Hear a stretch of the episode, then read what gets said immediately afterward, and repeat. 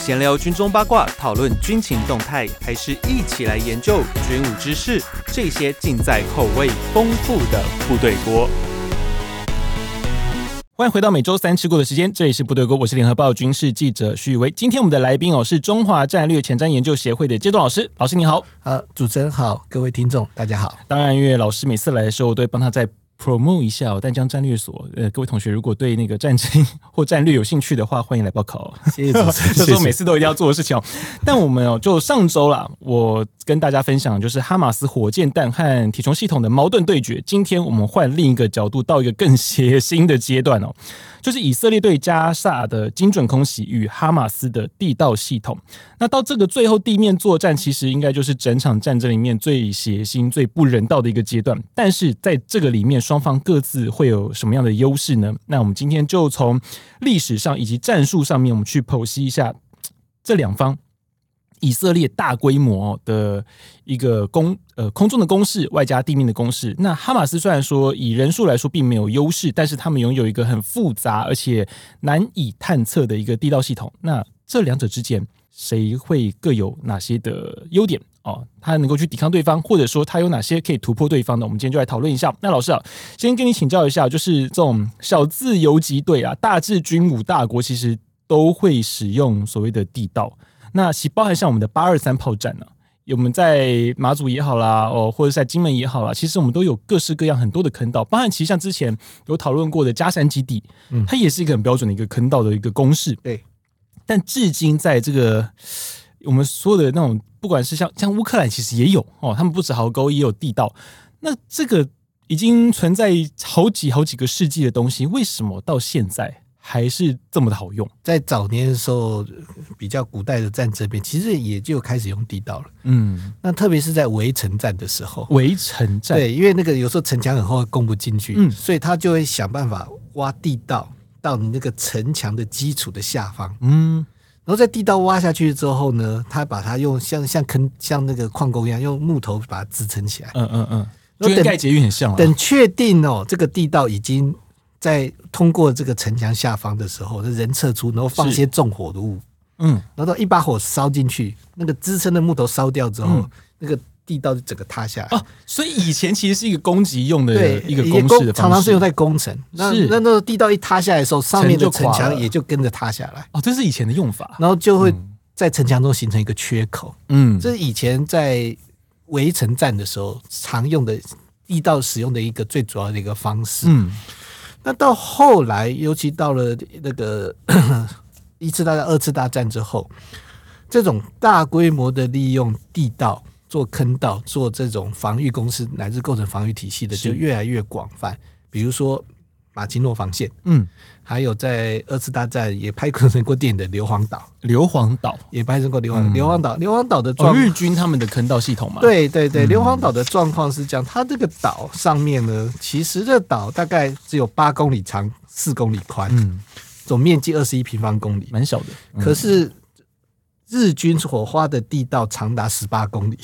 比这个岛大很多 哎。日军所这样长子来比这个说，长达十八公里。是，所以当时美军一上岸的时候，嗯会觉得哎，诶怎么在滩头上好像看不到日军？嗯嗯嗯，都藏起 来。各位如果有看那个电影的话，嗯有有那部我看过，， 对，这个硫硫磺岛的这个呃硫磺岛的英雄们，嗯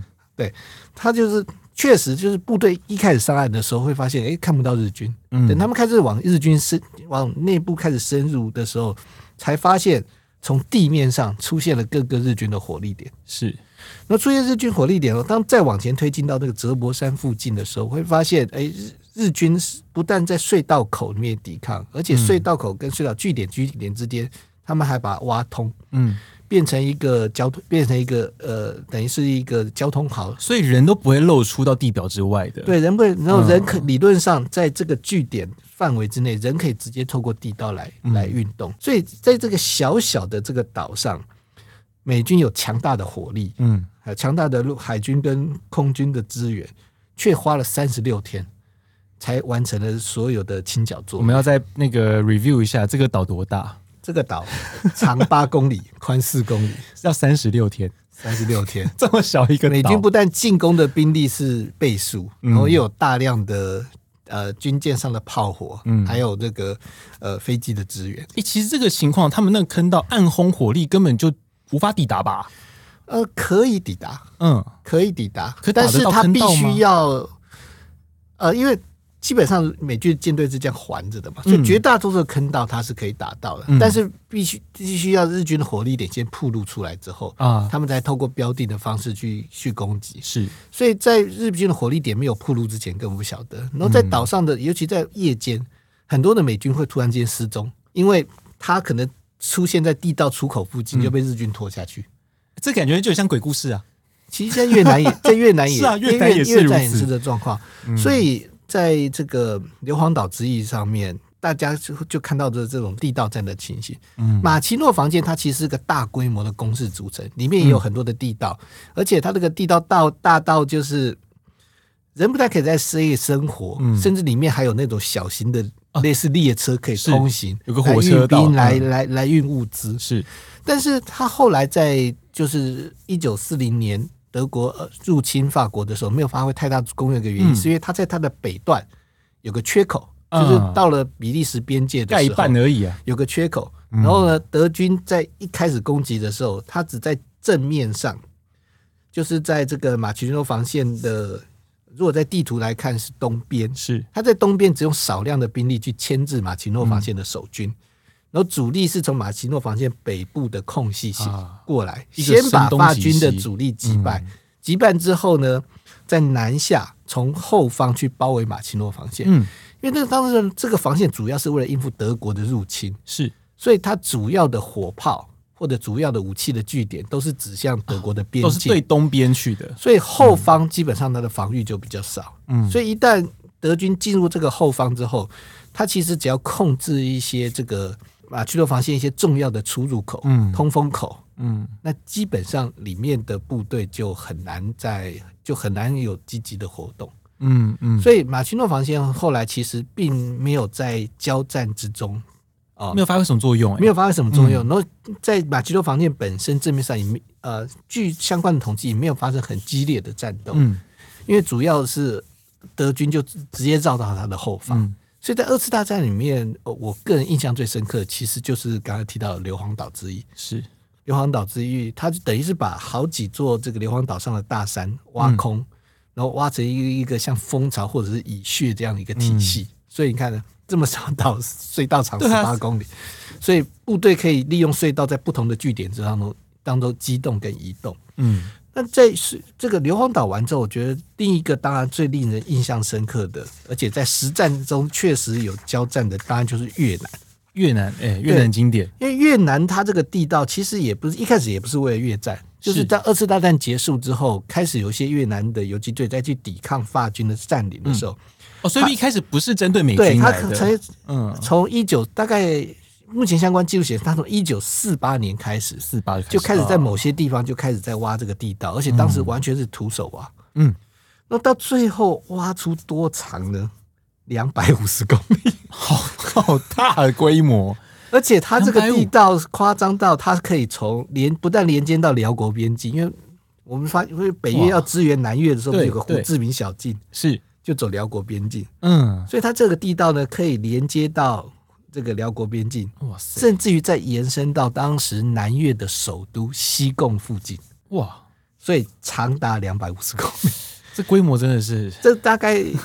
我觉得除了目前传说中的北韩地下组成体系之外，可是他们大你概看这个是最大的。可是像马奇诺防线，因为它也算算是一个规模很大的一嗯个地道的一个结构哦，它里面就有所谓的像那那个年代啦，电动车嗯哦，非常 fashion 的东西哦，就是轨道车哦，还有哦，因为里面马奇诺防线的人长节母基线天日嘛，嗯他们还有那种现在类似那种，你比如说要皮肤要烤成古铜色那嗯个，嗯哦，他们那时候就有那种类似的日光设灯施那。种东西啊，对对对对，因对为对，他们很多的士兵可能一进驻之后，可能很长一段时间没办法照到日啊光。哦对，因为白人那个高加索人种他们会有这个问题，所以他他们们缺乏还有那种缺乏嗯日生照，素 B 还有那种日日照照的的。设，还有那种日照的设施，就它有非常完整的生活设施这你刚让我想到那 个台风节那个潜艇里面有那个温水游泳池一样，哦真的啊让我想到那个，就是因为他们一些生活设施，尤其你在那种长期单一驻地的情况之下，不见天日，你会需要这些东西，不然你会受不了。嗯嗯，他们在福利设施上，可是越南就是完全是走路的吧，就没有像马奇诺防线，你还有轨道车可以坐。呃，它这样，它基本上它就是它连接在出口的时候，嗯它的坑它的坑道口确实有些很细，嗯，有些甚至好像只有，比如说那个坑道口好像长只有大概八十公分，好小，所以像我现在身材大概我我们应该大概进不去你你应该可以。 勉强啦。我现在如果要带装备的话，我可能我可能出不去的，我可能就会可卡是在是不洞是因口。为南呃北越的人相对体型比较小，呃，有此一说，所以它、嗯所以它在越接近地表的时候，那如果是人员出口，它就做的非常的小，就刚好一个大概人嗯八十公分。那当然，它也会规划一些出口是可以搭一些多人操作武器、重兵器啊出来的。对对对，但是它这个逐层其实到底下它还是有生活区，嗯还是有食堂，还是有教室，嗯，那还是有一些兵器储藏库，甚至医疗所之类的。是所以它等于也是一个完整的地下城市。那这个地下城市，我们刚才有提到嘛，它可以连接到辽国边境，然后甚至于也推到当时越南首都西贡附近。嗯，所以在一九六八年一月的时候，有个春节攻势，春节公式，那个春节攻势其实就是在南越首都里面的，比如说当他当时南越的总统府、美国驻南越的大使馆，嗯，然后其实我们好像中华民国驻 我们那边 的当时使馆也中吗嗯当时也好像也受到波及，然后就是美军在西贡附近最大的一个西三一机场，就是是新山机场，驻就是等于是驻越美军司令部嗯，，现在是国际机场嘛，都同时遭到越共还有北越部队的攻击。嗯，那这些部队从哪里来？就是从这些地道体系出来。是莫名其妙从地底下冒出来那种对感觉，对，那嗯要不是他们彼此之间的协越共跟游击队彼此间协调出现问嗯题，所以整个、所以以至于让这个攻击没有同步发生，啊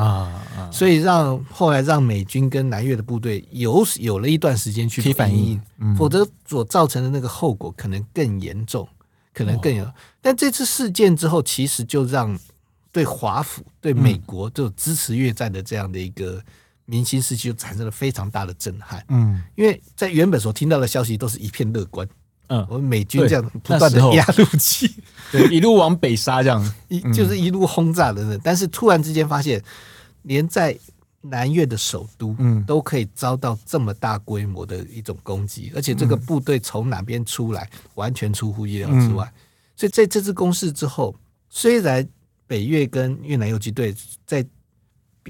战场上也许还是输了，是，他没有占领到任何重要的地方，嗯但是在对华府的那个对美国的那种民心士气影响就变非常的哇大，。以认知战来说效果很好呢，对，以心理战争这嗯样就效果很好，就是他在战场上也许他没有达到目标，可是在政治上他的斩获很大。嗯然后这个时候美国就开始就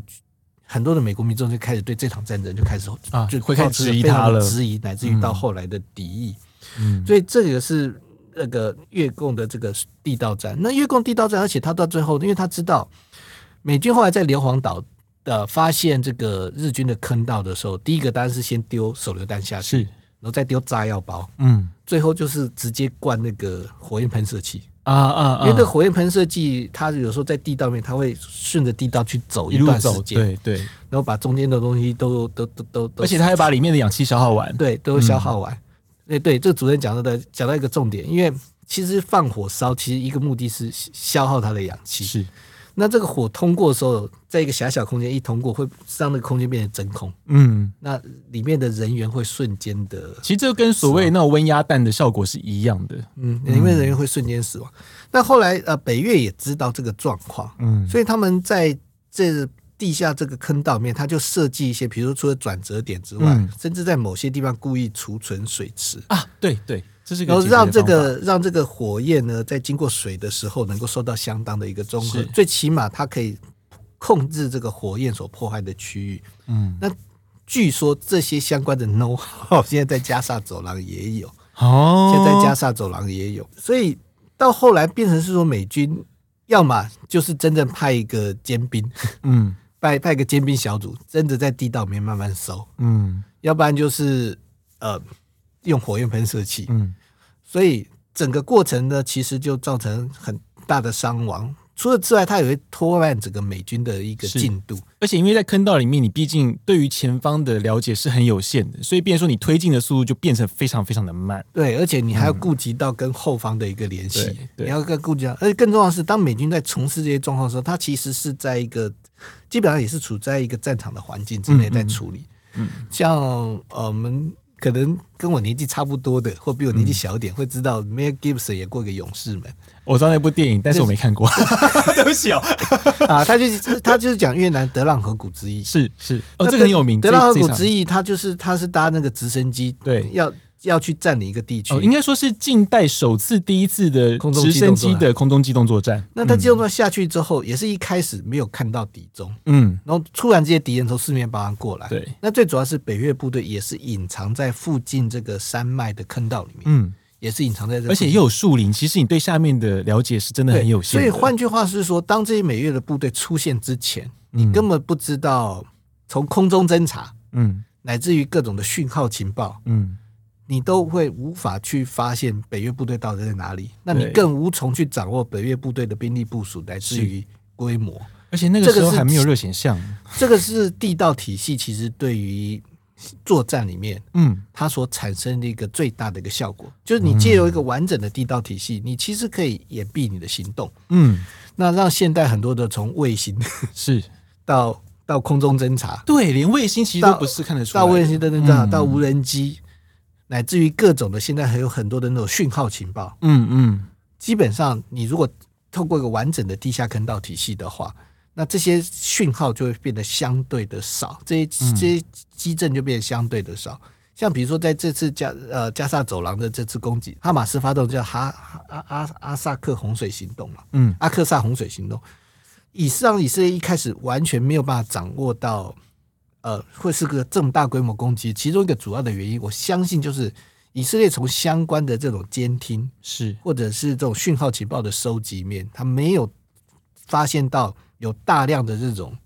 攻击发起之前，常常会有大量的通联。嗯，呃，而且纽纽时有一篇报道，是因为他们在那之前其实就已经对于哈马斯的监听开始疏忽了，因为他们觉得最大的威胁可能是真主党，嗯，而忽略了哈马斯可但能是就是一直在 grow 说， up。通常我们在作战的时候，通常会发现对方，呃，发现对方的嗯出现异常之后，其实最主要的一个通联一吗个一个一个一个角度就是通联突然增加，嗯嗯，其所实以包含我们九六台海危机也是这样。就是通联会突然增加。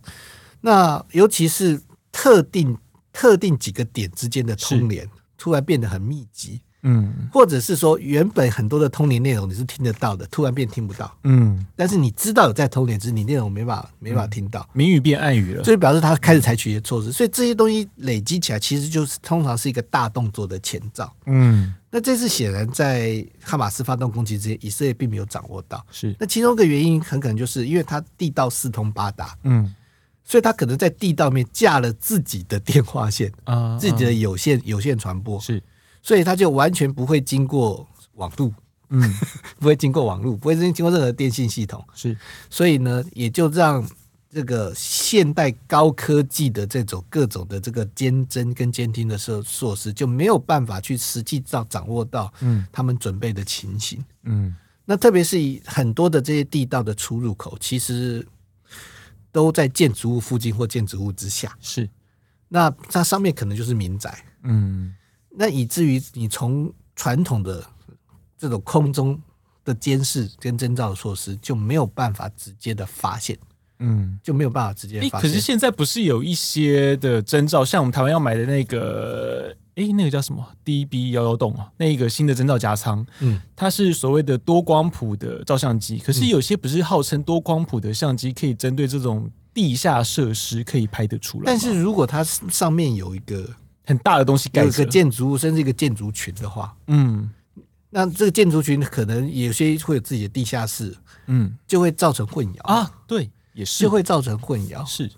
嗯对，而且其实像现在，其实我们如果有看那个考古节目的话，嗯现在新的考古技术里面有个就叫透地雷达，是它可以，因为如果你底下有地道的话，你的密度跟其他的土壤的密度会会不一样不一样，嗯所以它就借由这个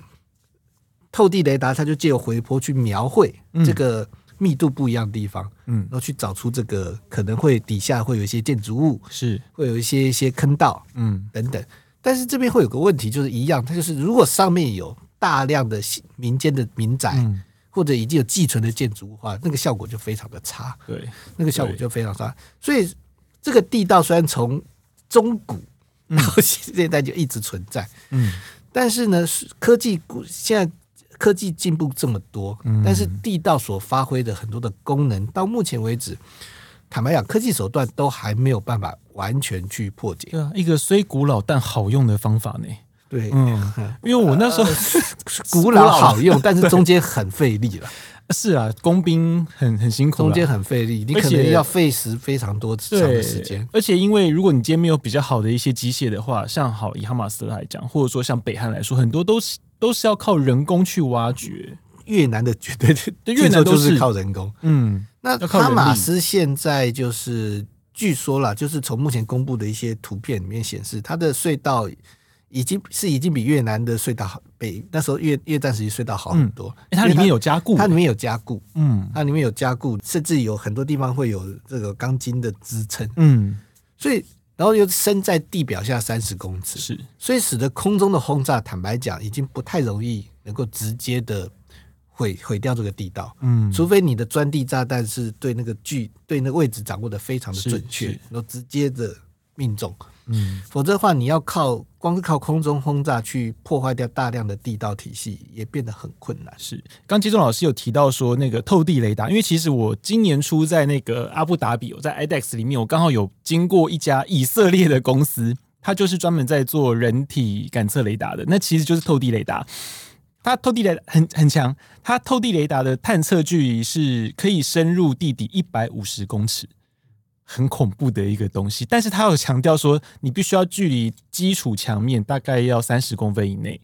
哦，所以其实刚刚金融老师讲到，为什么透地雷达现在以以色列的科技来说，其实很强悍，但它还有一个毛呃一个瓶颈是在于说，它必须要离它的被侦测的基础表面要够近，所以你中间如果隔了很大的一层空间的话，它其实效果会递减的非常严重，会衰退非常特严别是重。如果上面还是有建筑物的话，对，有建筑物的话，哎、可是很强哎、他们做到已经，因为以往的透地雷达其实是二 D 的，就是我只是看一个平面，可是我那时候去，他们以色列人展示给我看的是三 D 的，嗯就是我可以知道那个空间，我那个空间感是很明显的，知道在哪里。现在在我那个考古那界，个墙现在比如说埃及的考古啊，其实现在开始大量运用这些设备，嗯，但是一样，但是一样的问题就是那个上面不能够有建筑物， 对，那个上面不能有建筑物，所以你建筑物的话，你就必须要把建筑物移开。是是，那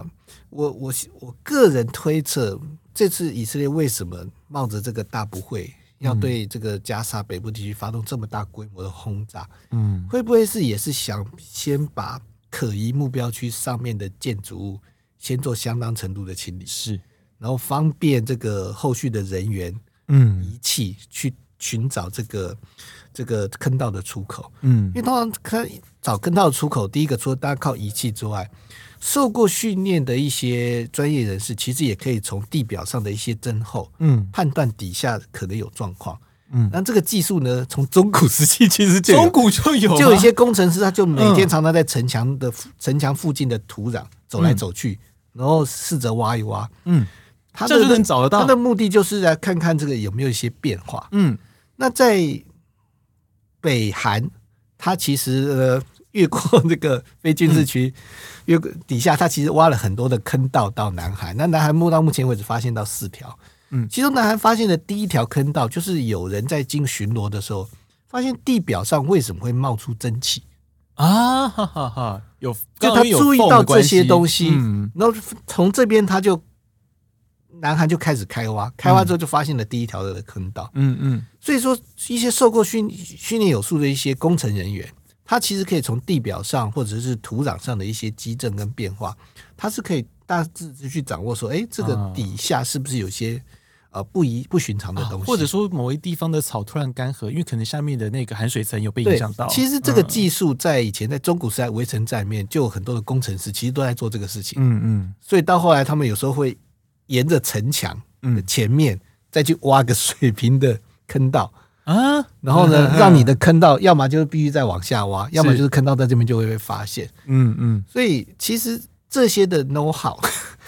从以前到现在都有。嗯但是那个前提就是，你如果上面是一群建筑物的话，嗯你这些作业就很难进行。对，那特别是你当然理论上你可以派士兵进入，或者这些专业人士进入这个空这个房间里面，嗯但是如果敌人有地道，那可能就是会设下陷阱跟伏击，嗯而且不见得是士兵伏击哦，可能是那种应应急的土制炸弹。嗯嗯，所以在这种状况之下，你如果让人员进入建筑物里面去做这个搜索的工作，那可能伤亡非常惨重。是所以这是我怀疑以色列为什么敢在就是国际的关注之下，嗯对加沙北部发动大规模的轰炸。我觉得不排除他就是要先清掉地表的建筑物，嗯让后续的仪器跟专业人员可以比较容易的去，而且在比较没有威胁的状况之下。去寻找这个地道口，是，而且我用一个比较粗暴的一个想法，因为其实，在地面战里面，以那种部队来说啦，其实最害怕的是所谓的 CQB，限制空间限。制空间作战。而因为哈马斯他们具有这些地道的一个优势哦，而造成说在 CQB 上面，他们一定是会占了一些上风哦。纵使你可能武器装备相对于以色列来说逊色，但他们在这个战术的位置上面是占了优而且势他。们毕竟在那边经营了很久，对，说不定有些地方他根本不用靠兵力，他就用那个毒制炸弹 IED IED 就可以解决 E 然掉后了。嗯你只要一进入陷阱就炸了。对，而且因为梅卡瓦战战车哦以以色列现今的主力战车哦，它的脆弱点其实。因为它是前置引擎哦，当然有些人曾经抨击说，哎，这个引擎在前面是不是变得前方会比其他战车来的脆弱？但其实没有，但它的弱点其实是在侧面，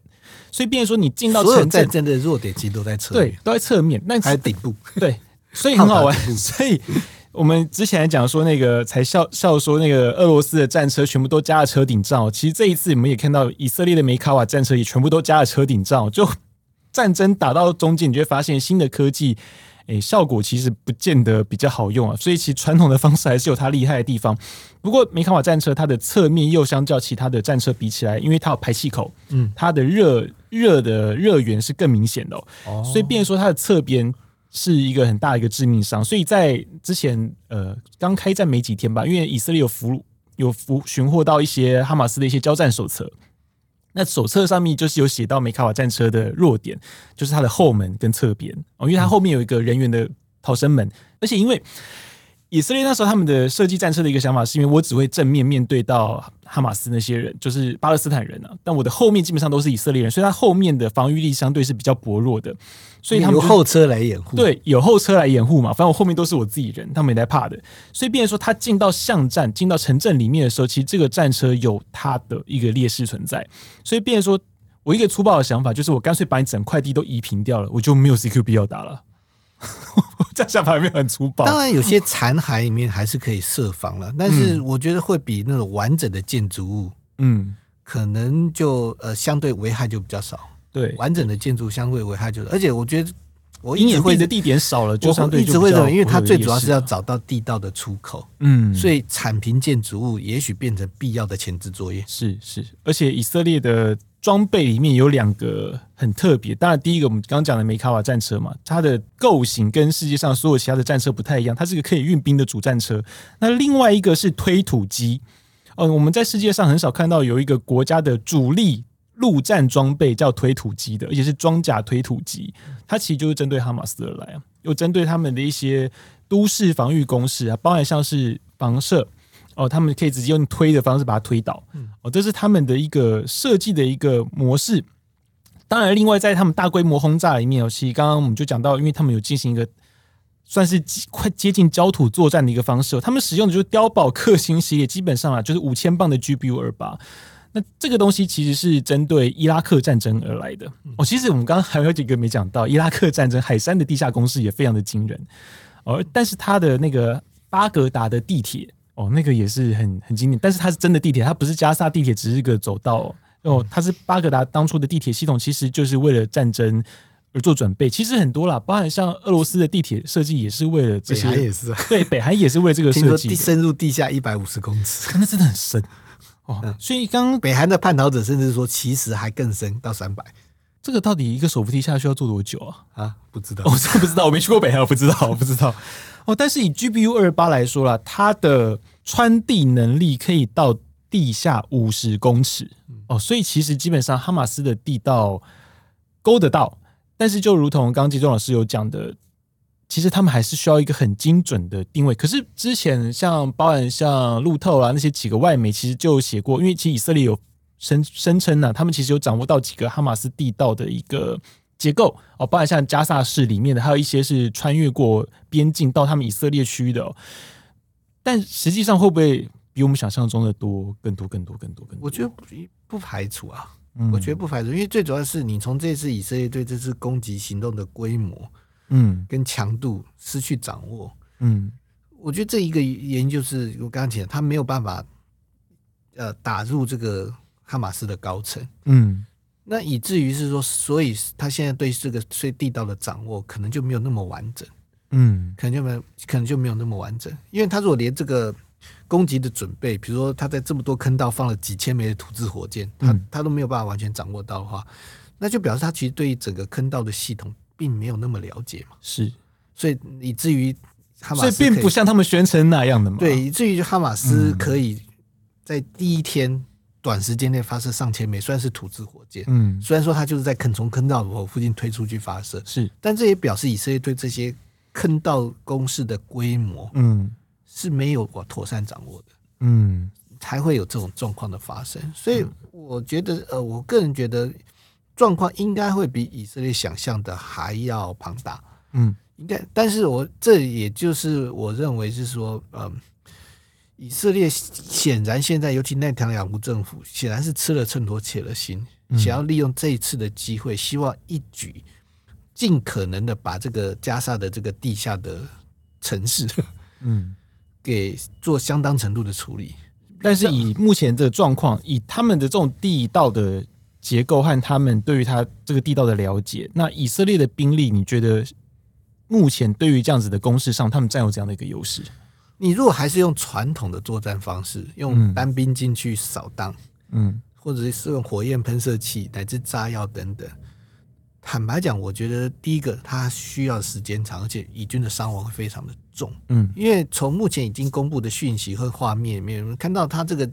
它这个地道其实已经经过加固，是所以第一个你从空中的轰炸未必能够撼动它的的结构，嗯未必能够撼。那也就是你若爆破一段的话，它所产生的这个破坏效果未必这么好。是第二个就是以色列还有很多西方国家已经在怀疑的，就是这个加萨这个地道体系应该有从北呃当时越战时候取经，就它中间会有一些就是一个缓冲区的设计，嗯让你的这个缓冲区也许也还储水，让你的比如说一些呃比如说化学物质、是火焰等等，嗯它没有办法呃一次的攻击里面去让很多的地道体系瘫痪掉。嗯嗯那在这种状况之下，到最后如果以色列没有还没有其他方法，就是还是只能派单兵进去清剿，是。那个旷日持久，而且伤亡惨重。但以目前他们传出所使用的那个，其对实就是我们的那个发泡剂对，啦。所以现在那个你觉得效果会很强吗？那我这边有相关报道说，以色列其实在临近加沙有一些专业的基地，嗯就已经有在训练部队或者一些特殊的部队在进行这个地道的清剿。嗯那从目前的讯息看起来，就是说以色列确实想出了很多的我们认为是这种跟传统战争手段不一样的方式，来进行这个地道的这个清剿，甚至是我觉得甚至不能说清剿，嗯他就是把地道填起来，嗯，就把地地道封死，是把它地道封死。那华盛顿邮报西方媒体有提到所谓的海绵炸弹，对，那个海绵炸弹其实就是我们装潢用的啦。，就是防漏的时候 嘿，打的那个，就是发泡剂啊发泡剂，因为那个发泡剂不同的材质混合之后，嗯它的面积会迅速扩大，嗯迅速扩大。那你若是在一个有限空间里面，它两个化学物质一接触，嗯，它会迅速扩大，一直到填满，甚至把这个空间填然满，后再硬化。然后再硬化。嗯所以所有的人装备基本上就被封死在里面，我靠！都被封死在里面。哎，如果这样做的话，会不会几世纪以后发现里面会有木乃伊之类的，其实很残忍，很残忍哦。因为我相信这坑道里面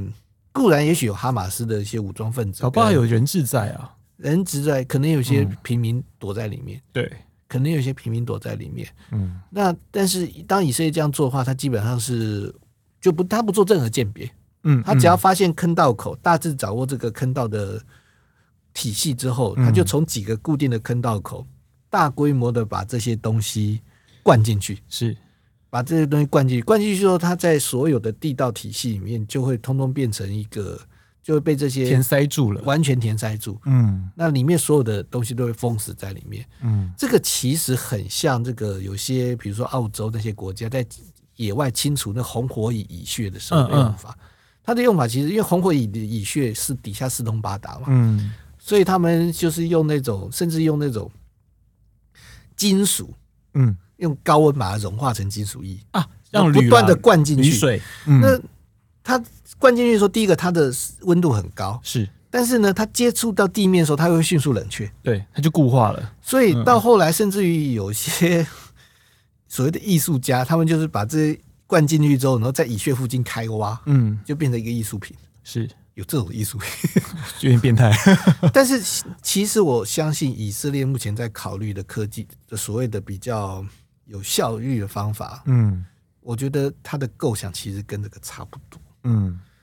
就是它基本上就是用一个可以快速扩充，嗯然后或者快速冷却的一个一个一一个工程的手法，嗯迅速的把这个坑道填满嗯。它就算没办法完全的填填把所有地下提起来，它只要把坑道口填死，是那即便还有一些空间剩下，也发挥不了作用，对因为人已经出不去了。是那那还有一种做法就是，我直接灌一些就是易易燃的瓦斯，嗯然后就是故意引起瓦斯气爆这种状嗯况。但是这边会有个问题，就是你如这种方法，你若不你若对这个坑道题没有完全了解的话，可能在你没有预期的地方会发生大爆炸，对对然，后造成出了很大附加伤亡，也会造成部队的伤亡。嗯所以不好控制所以不好控制，因为你除非完整掌握它的拐，那它的坑道的状况，你嗯可以用这种方法。所以看来看去，他应该以色列现在是想要用把它填满的方法嗯嗯来迅速的解决这些问题，但是嗯这中间当中，显然以色列就不会可能就不会花太多时间，也不愿画出太多士兵的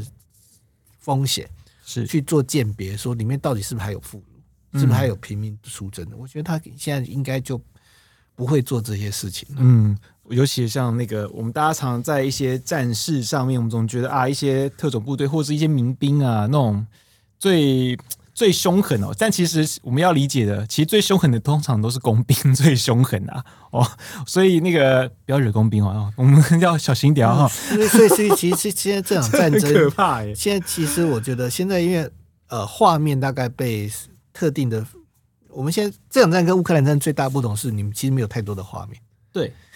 所以现在坦白讲，在加沙现在、可是乌俄战争里面，乌克兰常会有很多的，像在那个 Twitter 上面会很多的画面出来，然后俄罗斯其实也有，嗯可是，在以巴之间，我们刚开始其实巴勒斯坦还蛮呃，应该还说有哈马斯啦，还还有蛮一多些的。现在因为哈呃加沙地区，因为它的通讯已经中断了，变成说现在好像一切所有都是以色列那边说了算了嘛。而且现在以色列显然它的地面攻势也是北方，然后南方，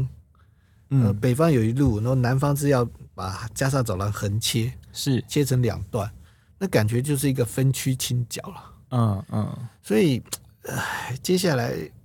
接下来整个的状况的发展，就是整个战争里面所造成的附加的伤亡，坦白讲，恐怕会相当可观。对，恐怕会相当可观，因为如果以色列有这种攻城的方式的话，嗯你可能根本损伤你根本无无法估计。因为其实以他的精准轰炸，当初他说是精准轰炸了，但其实后来我们从画面上看，其实也跟现在无有差很别多没什么很差别很多，的空拍照片已经都显示它是整个整区片域了被夷平嘛，嗯因为那个它的钻地站在底下爆炸，嗯，对于方圆百里这些所有的建筑物的地基都毁了。对啊，他不可能说我只报地比报地底，但是地表的房子没有影响，不可能的、这是不可能。我们大家台湾在台湾，我们大家都被地震摇过的，我们怎么会不知而道？且加沙走廊的房屋的建筑结构可能本来很松也就也就没有很很松强，不好所以你一个炸弹先一个一个钻地炸弹在底下爆炸，那应该是整片的都是坍塌的。对对，对，所以就跟大地震摇过一样。坦白讲， 战争当战争打到这个阶段，坦白讲是蛮令人心情很复杂，很残酷哦、很复杂。其实整个过程是。嗯